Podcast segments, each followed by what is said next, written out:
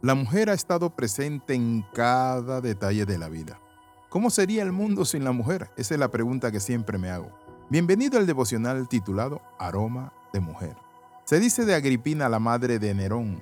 Se ha dicho que acostumbraba asistir a las reuniones del Senado romano, oculta tras espesos cortinajes, y un poeta presentando su hermosa paradoja a este respecto dijo lo siguiente. Agripina estaba presente aunque ausente en el Senado. Siempre se hacía llegar aunque no era proclamado y anunciado. Nosotros usando esta figura podemos decir que la mujer ejerce la influencia en la humanidad, en el hogar, en la familia, en el matrimonio, en el arte, en lo delicado, en lo hermoso. Pero muchas veces nosotros no sabemos cómo manejar esta situación frente a la mujer. Porque sentimos que la mujer es, dijo alguien, un estorbo en el ministerio o una piedra de tropiezo. Pero no es así.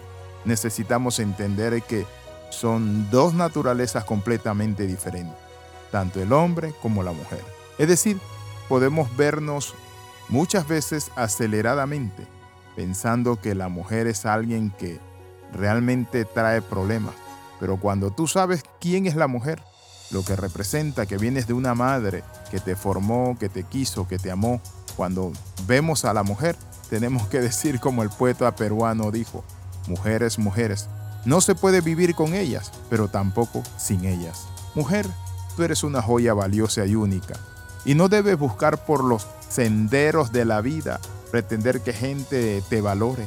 Muchas veces el mundo no valora a la mujer, pero hay un lugar en el corazón de Dios para la mujer. La Biblia dice que los testigos de la resurrección de Cristo, ellas fueron temprano al sepulcro, las que primero recibieron ese testimonio, después los hombres. El mundo jamás podrá valorar lo que tú eres. Solo Dios puede valorarlo. Recuerda que Dios te ama. Por eso la Biblia dice en Colosenses capítulo 3 versículo 19, a nosotros los esposos, los hombres, maridos amad a vuestras mujeres y no seáis ásperos con ellas. El apóstol San Pedro dice que hay que tratar a la mujer como a vaso más frágil. Eso significa que muchas veces no la tratamos con fragilidad y somos demasiado ásperos con ella. Por eso es importante que nosotros entendamos que la mujer es un regalo de Dios dado al hombre. La Biblia dice que cuando Dios hizo a Adán, lo hizo solo a Adán. Y la palabra del Señor dice que Dios vio y dijo en su corazón, no es bueno que el hombre esté solo, le haré ayuda idónea. La mujer entonces podemos decir que es reivindicada por Cristo, es creada por Dios. Hoy quiero compartirle algo. Aunque la mujer fue hecha, dice la palabra que Eva cedió y al ceder pecó contra Dios y se hizo acreedora de una maldición. La Biblia dice en Génesis 3:16, a la mujer dijo, multiplicaré en gran manera los dolores de tus preñeces, con dolor darás a luz a los hijos, y tu deseo será para tu marido, y él se enseñoreará de ti. Cuando Cristo vino quitó toda maldición. Claro, los dolores de parto siguen en la mujer, pero podemos ver que Dios quitó algo y era que el hombre se enseñoreara de la mujer y se convirtió, ¿saben qué?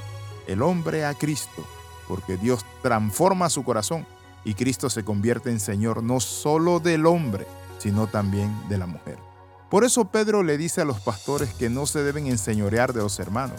En 1 Pedro capítulo 5 versículo 2 dice así, Apacentad la grey de Dios que está entre vosotros, cuidando de ella no por fuerza, sino voluntariamente, no por ganancia deshonesta, sino con ánimo pronto, no como teniendo señorío sobre los que están a vuestro cuidado, sino siendo ejemplos de la grey. Señorío, es decir, el hombre ya no se debe señorear en el sentido de gobernar tiránicamente a la mujer.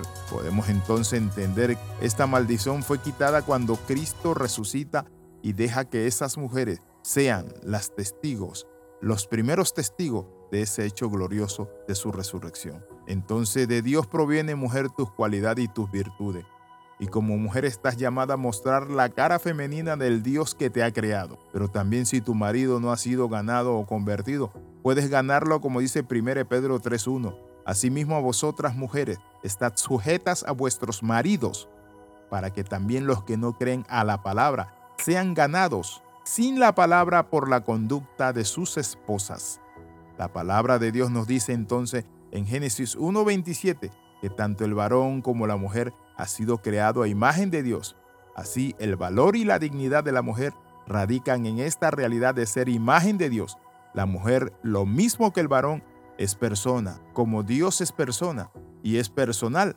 Esto significa que el ser humano es el único ser en la creación con la capacidad de vivir en amistad con Dios, de entrar en diálogo e íntimo y profundo con el Padre Celestial. Por eso tu mujer no eres un objeto, ni puedes ser tratada como tal. Tiene la misma dignidad que el varón, ya que fuiste creada de la misma sustancia que el varón. De Dios proviene tus cualidades y virtudes. Podríamos terminar diciendo que la mujer es corona de la creación. Mujer, tú eres importante y necesaria para el mundo. Si te han tratado como objeto, basura, si te han dicho que no sirves para nada, si te ha abandonado tu marido, hoy quiero decirte esto. El Padre Celestial te reivindica te levanta y te dice, levántate, porque te tengo esculpida en la palma de mi mano, dice el Señor. Eres valiosa. Quiero orar contigo. Padre, en el nombre de Jesús, oro por todas las mujeres que me escuchan. Toca sus corazones, sus vidas, consuélales, oh Dios Padre Santo, su corazón, las pérdidas que han tenido, que puedan valorarse y sepan que junto a ti pueden lograr y alcanzar el propósito divino por el cual fueron hechas. Amén y amén. Escriba al más 502 42 45 60 89. Le saluda el capellán internacional Alexis Ramos. Nos vemos en la próxima.